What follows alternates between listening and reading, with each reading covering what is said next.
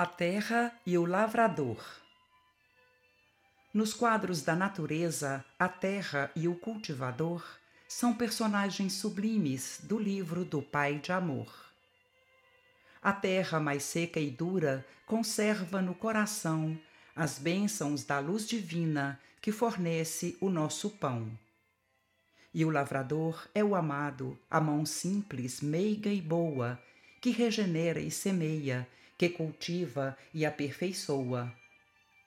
Pesados desbravamentos, arado rude a ferir, humilde dilacerada, toca a terra a produzir. Quanto mais a enxada vibre no sulco forte e profundo, mais a flor promete fruto, mais o celeiro é fecundo.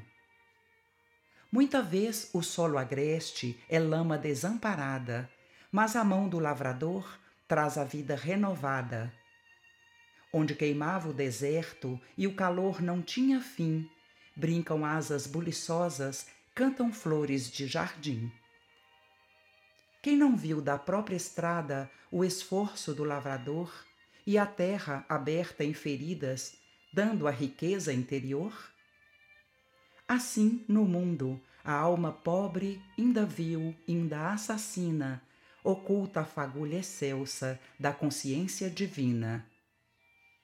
E a dor, nossa grande amiga, na terra do coração, é o lavrador bem amado da vida e da perfeição.